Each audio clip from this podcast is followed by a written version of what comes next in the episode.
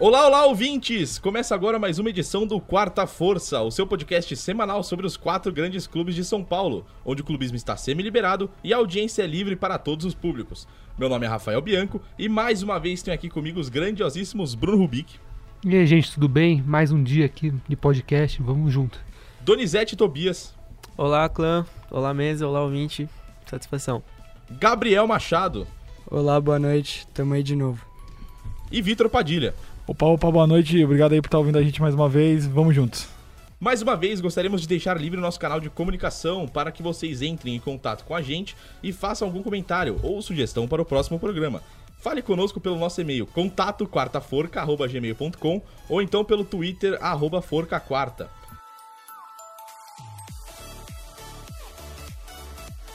E toca o hino.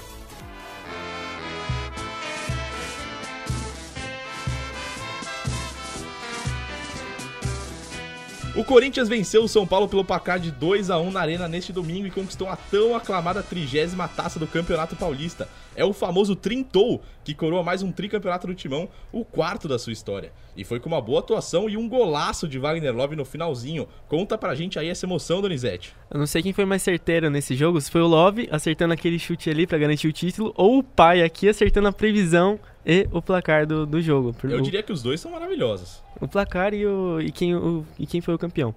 É, para mim, o jogo foi muito bom de, de, se assistir. O Corinthians ali se encontrou de novo, parece. Lembrou bastante o Corinthians de 2007, 2017, perdão, como o Padilha falou no programa anterior. Porque dessa vez a gente saiu vitorioso, a gente saímos vitoriosos. É, o Love fez uma grande partida quando ele entrou no decorrer do jogo. O, a zaga foi bem. O Ramiro achou sua posição ali, parece o que o Carilho achou a posição dele ali, atuando como volante ao lado do Ralph umas escapadas e tudo mais, que ele entrou no lugar do Júnior Lúcio e a gente não sentiu tanto assim a falta dele nesse jogo, porque o Ramiro, como eu disse, entrou bem. Avelar voltando, fazendo o gol, grande Avelenda. Para mim, o único destaque negativo do jogo foi o Gustavo, que não foi tão bem assim, chegou até a ser substituído. Mas gostei, gostei do Corinthians, gostei do primeiro tempo, que a gente basicamente só atacou, demos poucas oportunidades para São Paulo. A fatalidade foi que a única chegada do São Paulo com o Anthony ali foi gol. Mas me deixou contente, sim, ainda mais porque saímos com o título em mais um, uma atuação resultadista do Carilho. É, quando eu tava assistindo o jogo, a impressão que passava era de que o Corinthians estava com o resultado controlado. O primeiro tempo foi ali, fez o gol relativamente no começo, tava bem no jogo, tomou o gol no finalzinho, mas em nenhum momento eu achei que assim, caraca, o São Paulo tá dominando o jogo, eles vão levar o título. Para mim, o tempo inteiro era ou ia pros pênaltis, ali perto dos 20, 30 minutos, tava com essa impressão de pênaltis, que as equipes deram uma segurada, ou então o Corinthians estava tentando chegar no gol. Mas o São Paulo, assim, pelo menos a impressão que me passou foi de que não estava conseguindo chegar. A entrada do Hernanes ali não resultou em muita coisa, que entrou na posição de centroavante, né? Não, não tava muito bem.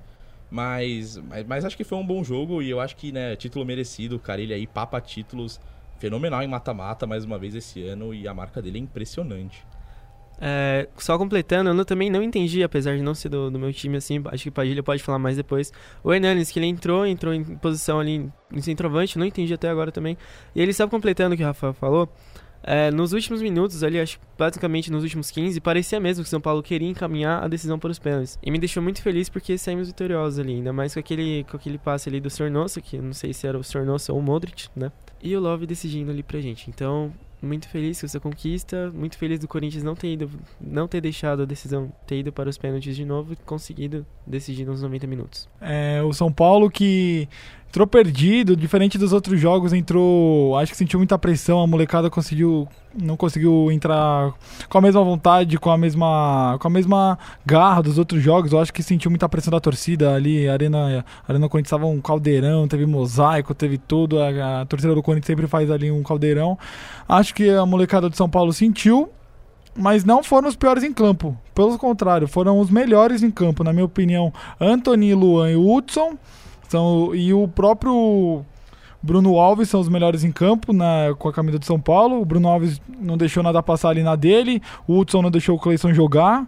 O Anthony marcou o único gol de São Paulo ali na numa finalização cirúrgica do São Paulo no primeiro tempo, já que o São Paulo no primeiro tempo pouco produziu. O único chute que teve perigo no gol foi o que entrou do Anthony, estava muito perdido. O Cuca entrou com o time meio perdido. É, caiu no jogo do Corinthians, entrou no jogo do Corinthians e não conseguiu impor o jogo que nem conseguiu impor contra o Palmeiras, por exemplo, no primeiro jogo, ou conseguir controlar o jogo que nem foi no Allianz Parque. Então, assim, foi o pior jogo do São Paulo com o Cuca barra Wagner Mancini ali, né, nessas rodadas finais, enfrentando times como Corinthians e Palmeiras. Mas não tá nada perdido, o São Paulo mostra uma boa evolução. É triste perder o título, a torcida ficou chateada, mas sabe que também é só o começo, né? Só o começo de uma caminhada aí que parece ser boa. As notas principais, as notas ruins, as atuações ruins no meu, no meu ponto de vista foram de Hernanes, que entrou e pouco fez. É, Arboleda, que tomou aquela bola nas costas do Wagner Love Eu ali. discordo, eu discordo. Pra mim, o Arboleda foi o melhor em campo. Tipo, É. pelo lado do São Paulo. De verdade, falando sério, porque o Gustavo não conseguiu jogar. Porque o lado positivo do Gustavo é a bola pelo alto. E o Arboleda não deixava ele ganhar uma. Ele tava sempre no corpo, tava disputando todas as bolas. O Gustavo não conseguiu fazer absolutamente nada. E, e era um escape do Corinthians. O Arboleda tava muito bem. Ele acabou errando nos dois gols, que assim, não foi erro, erro dele. No primeiro gol ali, a bola foi nas costas dele, depois da, da bola do Ralf, pegou meio de surpresa. E na segunda, talvez ele tava um pouco mal posicionado e não conseguiu chegar. Mas pra mim, ele foi muito bem a partida inteira. Não, ele, foi, ele pode ter ido bem, mas foram duas falhas resultantes de dois gols. Sim, Tudo bem que no sim. primeiro gol a gente pode colocar o Volpe ali também, que poderia ter saído pra pelo menos atrapalhar o Danilo Avelar, né? Foi uma saída de bola que na- é meu gosto, no meu ver. Ele poderia ter saído pra atrapalhar pelo menos ali o Danilo Avelar. É, foram esses foram os nomes assim, e tirando o Cuca, né? Porque eu achei que o Cuca mexeu mal, o Cuca entrou mal. Então assim, eu acho que até fora de campo o São Paulo já tava meio sentindo a pressão assim. Então, acho que tem muita coisa boa pra acontecer, mas esse jogo a molecada sentiu, não só a molecada, o time todo sentiu a pressão ali, Arena Corinthians lotada, final de Paulistão, pressão por título e mas boas coisas estão por vir pro tricolor. Mas acho que o Cuca foi muito mal mesmo, na forma como ele escalou o time. Ele testou numa hora que não podia testar. Entrou com o Jusilei, que não vinha jogando, acho que não, tinha, não vem sendo titular há muito tempo. O Jusilei não era titular, eu acho que desde fevereiro, assim, contra o Tadjeres foi o último jogo que o Jusilei foi titular na elimina na numa, não sei se foi o primeiro nem se foi o segundo, mas foi contra o Tadjeres. Então fazia tempo pra caramba. É, e ele entrou bem mal, muito abaixo fisicamente, não conseguiu acompanhar o ritmo do jogo, mas falaram que ele tava treinando bem, né? Mas não, de fato não foi boa estratégia. Ele tava pesado, ele não conseguia acompanhar a movimentação do ataque do meio do Corinthians, ele errava muito passe. E o Everton Felipe de centroavante, que sinceramente não tem nada a ver. Não é o perfil do jogador, ele não teve participação nenhuma no jogo, tanto que foi substituído para a entrada do Hernanes. É, sentiu bastante falta do Pablo de São Paulo, né? Mas o Hernanes ali, talvez. Se o Hernanes tivesse entrado no lugar do Jusilei, ao meu ver, jogando um pouco mais recuado, tentando organizar o jogo, com o Luan segurando o jogo, talvez podia ter sido diferente. Mas não foi assim que São Paulo Então, entrou e. O Everton Felipe, ele não poderia ser, não pode jogar de falso 9 do, jeito que ele jogou. Ele pouco produziu e correu do nada pro lugar nenhum. Ele corria, corria, corria e não chegava a lugar nenhum. Então, assim, o Cuca, se ele acerta, ele é aquela história. Se ele acerta, ele é rei. Agora que ele errou, ele não, ele é, não, não deu certo, vai ser criticado. É aquela história, ou é 8 ou 80. Ou você acerta e é elogiado pra caramba, ou você erra e vai ser criticado. Mas esses foram os piores do São Paulo em campo. O Everton, o Everton Felipe não, ainda não caiu na- nas graças da torcida de São Paulo. Vai, parece que vai demorar um pouquinho mais do que o esperado pra ele render o que o São Paulo esperava. Mas assim, é- da molecada ele foi o que mais sentiu a pressão. Os outros vestiram a camisa, jogaram ali na Arena Corinthians como se fosse copinha normal deles ali, jogo de bairro. Mas o Cuca foi muito mal. Eu achei o Cuca muito mal. Acho que ele tava muito nervoso já. Acabou de chegar e brigar por título também não é fácil pro treinador, né? E assim, o Igor Gomes ele jogou muito. E nesse ponto que o Rafael falou, se o Hernanes jogasse no lugar, entrasse no lugar do Jusilei, eu imagino o perigo que ia levar pra gente pra, pra zaga corintiana ali. Se juntasse Igor Gomes, que tava jogando bem, o Anthony, que aparentemente não sentiu a pressão do jogo, tanto que marcou um gol ali, muito. Um chute muito bem foi, colocado. foi um golaço. Foi um Foi, golaço. foi um golaço. É, numa jogadinha ali de futebol de salão, aquela roladinha que ele deu pra frente pra bater. Então, se juntasse Anthony, Igor Gomes e o Hernanes, eu acho que levaria muito mais perigo para o Corinthians. Então, não sei, pra mim o Cuca também mexeu mal, mas pra mim que sou corintiano, o Cuca mexeu bem demais, né? Entrou bem demais no jogo. E o clubismo não está mais semi-liberado, tá totalmente Ah, legalizado. o título é completamente liberado, eu acho corretíssimo. E só pra finalizar aqui de São Paulo, mercado da bola do São Paulo essa semana vazio. É mais saída. Goiás sondou o William Farias, que já não vai sair. O Goiás também sondou o Wagner Mancini, que também não quis sair. O Edmar foi liberado pro Bragantino, Red Bull Bragantino. E no mais, eu acho que é isso. Se aparecer alguma coisinha aqui no celular, eu falo durante o programa aqui. E o Corinthians tem alguma coisa? Então, o Corinthians ele tem as mesmas informações, assim, basicamente, que é mais de saída. É, tem o Matheus Jesus que tá encaminhado, fora isso, mais saída mesmo, que é o O Corinthians estuda é, a liberação do Arauz, mas também não quer que ele vá para áreas do, do exterior. Ele quer manter o jogador aqui no Brasil mesmo. Tem o Thiaguinho, que tem o interesse do Oeste. Tem o Romero, que também já não vai ter o contrato renovado, então também não, não tá mais ali no grupo. Então acho que deve sair mesmo. Tem o Gustavo Mosquito, que aparentemente vai sair mesmo. E o André Luiz, que teve uma proposta ali do Bragantino Red Bull para empréstimo. Mas o jogador alegou para o Corinthians que não queria sair, então vamos ver como fica essa novela. Só para finalizar a informação é o William Farias do Curitiba. O Curitiba sondou o William Farias e não, e não levou. E em relação ao Trellis, que eu vinha falando no Santos, o Trellis tá para pintar no Botafogo. O Inter tá para repassar o Trellis ao Botafogo. Amém. O São Paulo vai continuar impressionando o atacante, porque não não tá nos planos do São Paulo, né? Não vem nos planos e demais é isso. Curitiba com o William Farias não levou, Goiás não levou o Wagner Mancini, o Red Bull Bragantino levou o Edmar. E o André Luiz, por parte do Corinthians, ali, teve uma, um caso interessante, na verdade, porque o Bragantino entrou no, no, mundo das redes sociais, agora no Twitter, nessa semana, criou um perfil ali, tá tentando virar verificado e tal, agora com a parceria com o Red Bull. E, e aí eles publicaram que o André Luiz estava contratado, era garantido já, tipo, no meio da madrugada, tipo, uma da manhã e tal. Aí setoristas do Corinthians foram à loucura. Mas aí depois, logo depois eles acabaram apagando a publicação. O André Luiz estava relacionado para o jogo da Chapecoense, acabou indo para o jogo e ainda de fato não está nada concreto.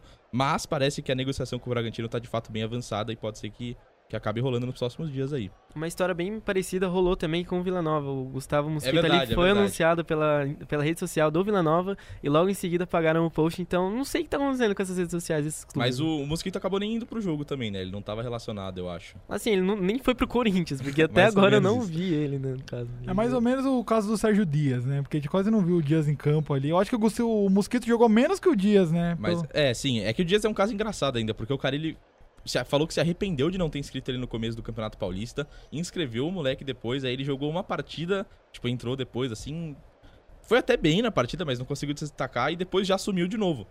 E aí nunca mais viram ele, tá ali treinando, mas, mas não sei, é bem estranho o que acontece.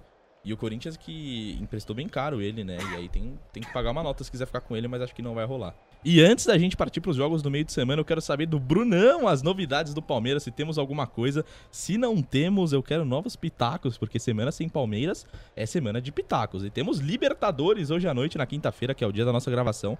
Na sexta-feira vocês já sabem do resultado. Eu quero saber, Brunão, qual a expectativa do jogo de hoje. É, semana de Libertadores, rapaziada. O único time aqui que tá jogando Libertadores, né? Verdão já está no, no país Peru. Está. Pera aí, Brunão, o Palmeiras tá concentrado no Peru? Não, está. Como é que fala? Está aquecendo, está treinando no Peru. E se prepara para o único time da Libertadores a jogar essa semana, né? O único time que está inscrito na Libertadores, né? Vai jogar contra o Melgar para já garantir a classificação. Promessa de Carlos Eduardo do banco de reservas, sem o William ainda, mas com um time bastante parecido com o que perdeu para São Paulo no Paulistão. Com o Davidson no ataque, para a nossa tristeza. E qual que é a situação do grupo do Palmeiras ali? Se empatar, como é que fica? Não, o Palmeiras que tá indo com a vaga na mão, pode até empatar e já garantir classificação aí. E vamos aí, vamos pra cima, mas o Felipão, do jeito que é, hoje deve jogar lá atrás, lá, mesmo sendo, sendo fora de casa ainda, o Felipão deve retrair bastante o time.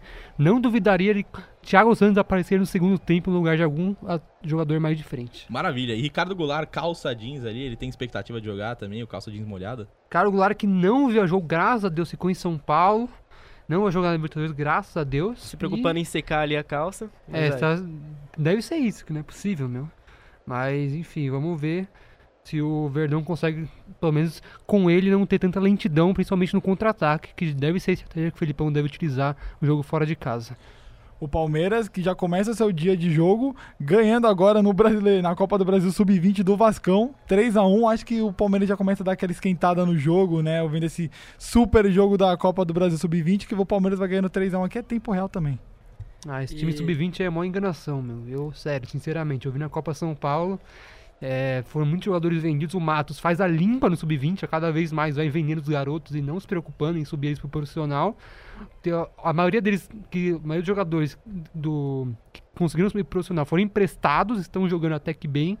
Outros não, não estão tendo tanta oportunidade, mas enfim, é uma base do Palmeiras que ganhou títulos, é, ganharam o Mundial no sub-17, ganhou É, Copa Palmeiras do Brasil. e Mundial na mesma frase? É, meu. Ganhou o Mundial Sub-17 do Real Madrid, meu. Ô, Ganhou. Gabriel Verão, ô, grande louco. destaque. Só que o Matos não, não gosta de usar a base, né? O, Matos, o negócio do Matos é comprar, né? Então ele compra e vende quem é lá de baixo, sempre acumulando bastante dinheiro pros caixas do Palmeiras, que nem precisa de tanto esse caixa, mas o Matos tem um fetiche de vender garoto. É impressionante. E voltando ao assunto Ricardo Goulart, hoje o Globoesporte.com lançou um ranking dos melhores elencos do, do Campeonato Brasileiro. E nesse ranking o Palmeiras tem primeiro como melhor elenco e colocaram o Ricardo Goulart como craque, junto com o Dudu. Esses seriam os craques do Palmeiras. O que, que você tem a dizer? Acho que esses rankings aí são feitos por pessoas que talvez não assistam os jogos, talvez só, só vejam os nomes mesmos dos jogadores, porque esse cara aí até agora não mostrou que vem do Palmeiras, fez gols nos primeiros jogos. Grande craque Neto, pediu ele na seleção, inclusive, coisa que eu não acreditei, e agora já voltou ao modo normal dele, modo calça jeans molhada, e espero que não jogue mais por muito tempo, porque é um só só serve pra atrasar contra-ataque. Grande craque Neto, que também deu a informação hoje, informação entre aspas, sobre a possível contratação do Gustavo junto ao Ajax. O Ajax da Holanda, time que está semifinalista da Champions, teria oferecido ao Corinthians, dono de 45% dos direitos do jogador, cerca de 12 milhões de euros. Assim, até agora não teve nenhuma procedência, já teve também gente falando que é mentira e tudo mais, mas a gente fica de olho. Mas acredito, assim, eu, que é bem difícil isso acontecer mesmo. Bem difícil ter um pingo de veracidade por aí. Olhando nos bastidores, parece que não tem nada mesmo. Pode ser algo que o Neto escutou de alguém, porque ele tem, obviamente, vários contatos e tal, mas não tem nada concreto ainda, aparentemente. Mas vamos ver, é pra ficar de olho mesmo na, numa possível saída do Gustavo. no, no Palmeiras. O Curitiba, depois da negativa do William Farias, né, da, do jogador de São Paulo, foi atrás de Matheus Salles, jogador do Palmeiras. E aí, Brunão, faria falta no time do Verdão no futuro? É um jogador de uma partida, né? Jogou bem a final da Copa do Brasil, segurou o Lucas Lima, depois nunca mais jogou, não conseguia jogar nem no Figueirense, nem no América Mineiro, vai querer jogar no Curitiba agora. Tudo bem que Curitiba tá na Série B, mas mesmo assim é um jogador que vem, se provou por uma partida só, não vem provando desde então. Maravilhoso, já que voltamos ao assunto da Copa do Brasil, temos que dar continuidade aqui e falar de Corinthians e Chapecoense, que se enfrentaram. O Coringão venceu por 2 a 0 dando continuidade à sequência e se classificou para a próxima fase. Eu acho que foi um jogo muito bom. Ali o primeiro tempo do Corinthians foi um dos melhores que eu já vi do Corinthians esse ano. Jogou pra frente, parecia que queria fazer o resultado a qualquer momento e conseguiu, né? De fato conseguiu, com gols de Bozelli e Matheus e tal, dois caras que não não estavam no time titular, mas conseguiram fazer os gols e garantiram a classificação do Timão para a próxima fase. Então, Bozelli que agora fez. Esse foi o primeiro gol dele do, na Arena Corinthians. O Corinthians que na mesma semana que conseguiu o título paulista, conseguiu também reverter uma, uma desvantagem e avançar no mata-mata da Copa do Brasil. O que é muito bom para a torcida corintiana. A gente também viu o Corinthians marcando pressão no primeiro tempo, perdendo a bola, já indo para cima, recuperando e tudo mais. Esse, na minha opinião, foi o melhor jogo do Corinthians no ano, assim, pelo, pelo, pelo menos o melhor primeiro tempo do Corinthians no ano, passando até aquele do, do 0 a 0 contra o Santos, que o Corinthians também jogou muito bem, apesar de não ter saído com gols no, naquele, naquela ocasião. Nessa a gente saiu com a classificação, o Ramiro jogou muito bem também, ele achou a posição ali, parece. Agora o Ralf, Fagner e Bozelli tem sim que ter um destaque a mais nesse jogo, porque o que jogaram esses três, o Ralf ali até quase fazendo um gol, ele deu assistência para o gol do Bozelli, recuperando bolas, foi fundamental ali no meio campo, eu queria levantar aqui também que ele não é, que ele não está presente na seleção do Campeonato Paulista, que eu acho uma grande injustiça com o nosso cachorro louco da Fiel. Não sei se você percebeu, mas a seleção do Paulista também não teve a super zaga Henrique Manuel. O que, que vocês acham disso? Você acha que foi injustiça? Ele que foram as melhores zagas aí, que a zaga do Corinthians foi uma das que sofreu menos gol no Paulistão. Injustiça é esses dois serem chamados de zagueiro, pô, mentira. Mas assim, Eu não diria que é injustiça, eu diria que Mas- é privilégio. Eu já acho que esse- essa doença do Brunão aí de pitacadas aí tá. Tá espalhando, né? Pelo amor de Deus, chegou tá até a forte aqui. Itaquera agora. Mas enfim, o Henrique que não jogou ontem, jogou no lugar dele o Pedro Henrique ali, que também não é tão diferente assim, é bom, mas cumpriu ali o papel.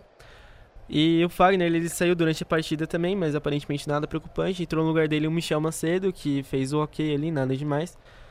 Corinthians que foi bem em campo. O Matheus Vital fez o gol ali, ele fez uma de- dedicatória, inclusive muito bonita pra, pra filhinha dele, ali, Antonella, acho o nome, se não me foge a memória agora.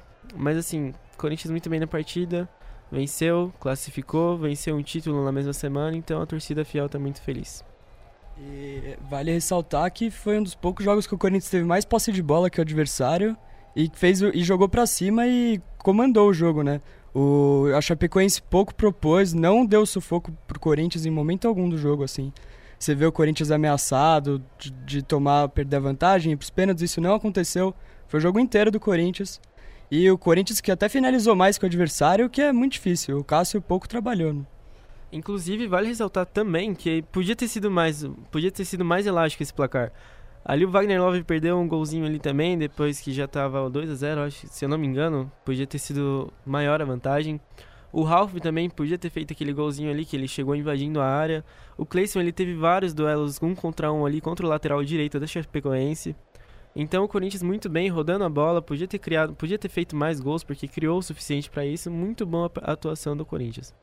É, mas eu acho interessante a gente frisar aqui no ponto posse de bola, porque o Caça levantou a bola e eu queria saber uma questão. O Santos, que foi o campeão paulistão de posse de bola, né? Levantou a taça da posse de bola, porque para mim, assim, posse de bola não entra em campo e não ganha troféu.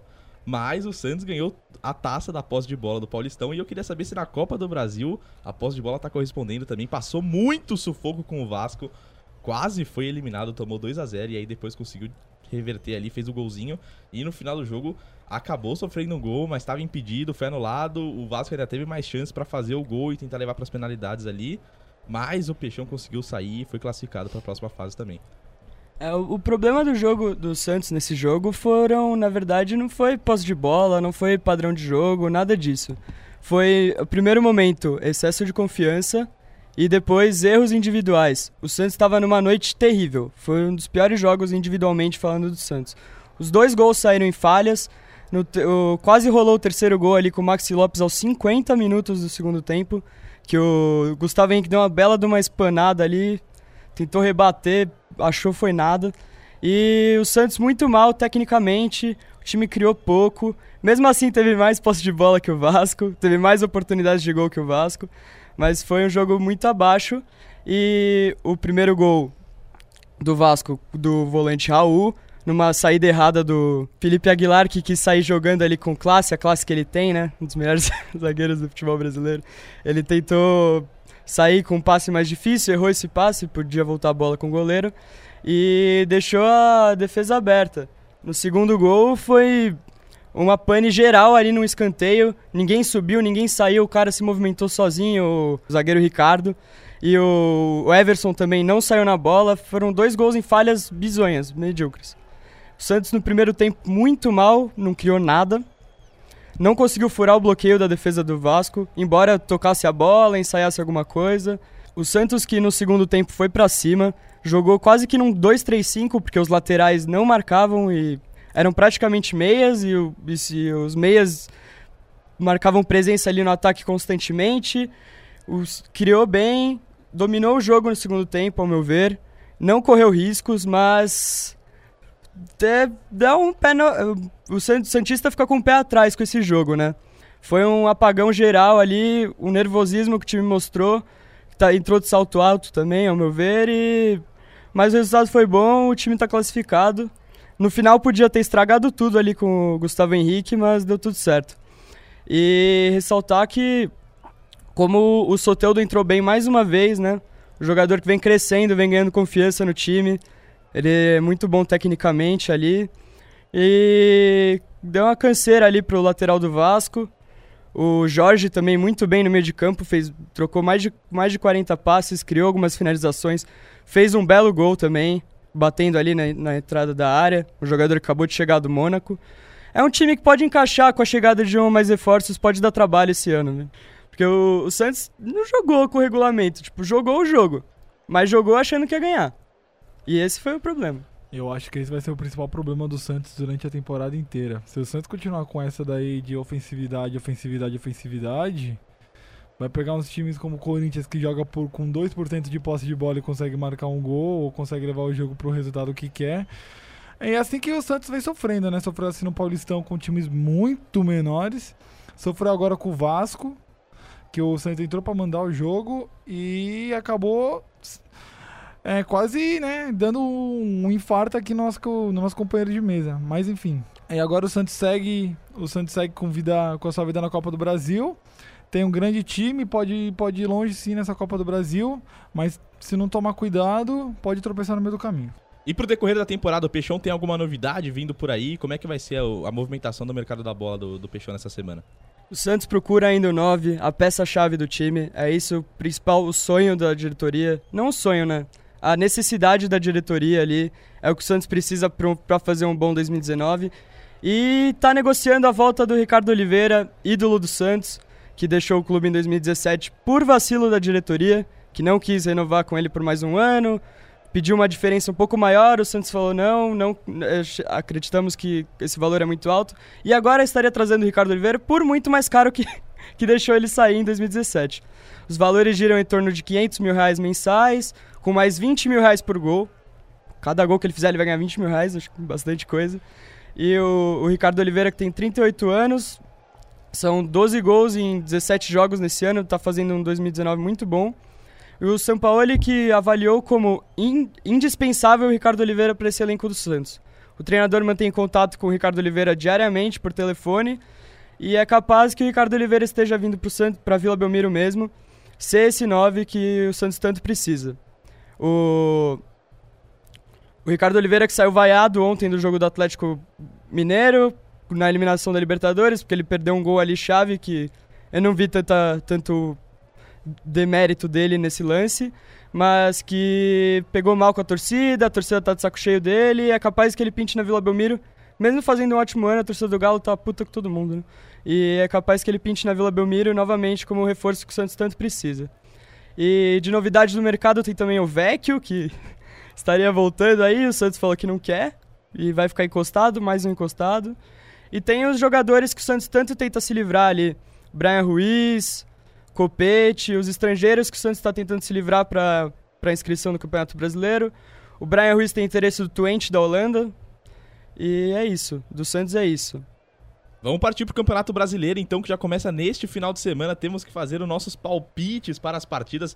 Temos quatro jogos dos times paulistas aqui, começando já com o Peixão, que vai enfrentar o Grêmio lá no Rio Grande do Sul. Jogo complicado, jogo que promete ser um dos melhores dessa primeira rodada. E quais são os seus palpites? Eu acho que dá para rolar um 2 a 1 pro Grêmio. Jogo difícil, jogo legal.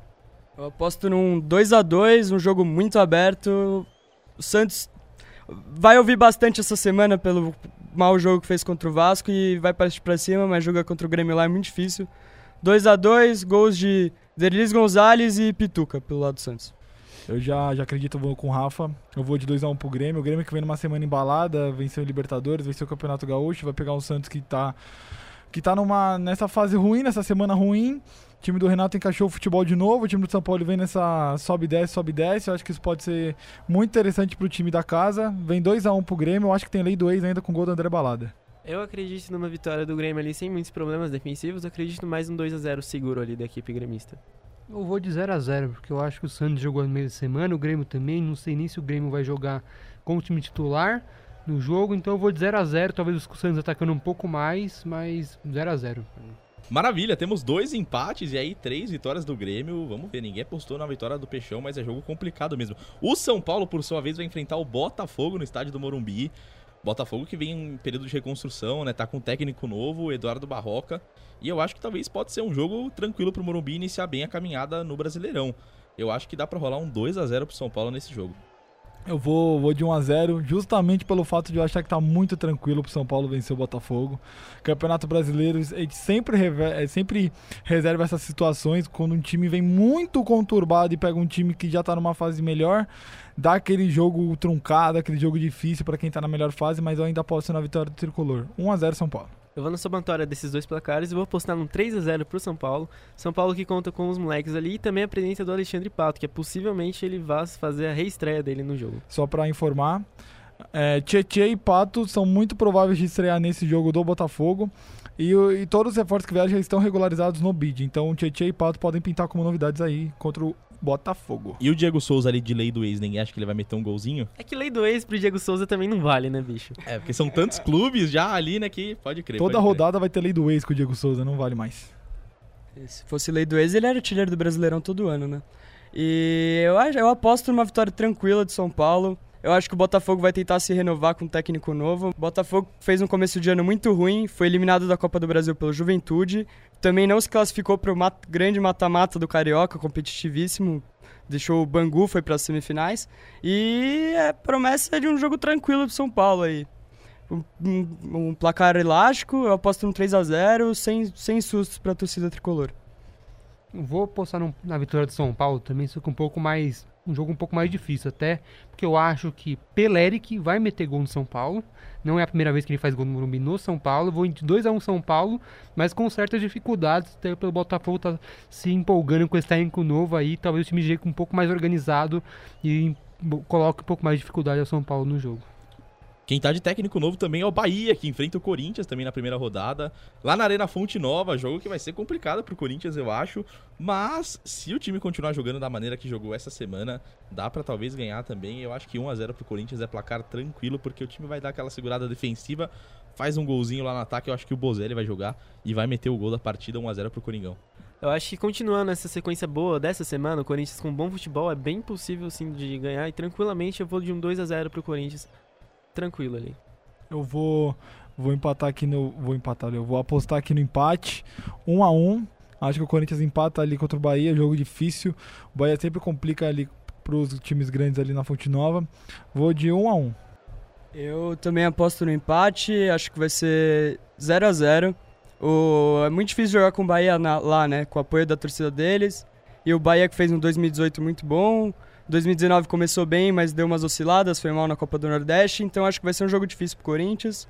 Mas pelo mando mesmo e porque o Bahia é um time até que organizado. Aposto no 0 a 0 Apostar no 1x0 Bahia. Crise no timão? Não sei. Mas eu vou apostar 1x0 Bahia.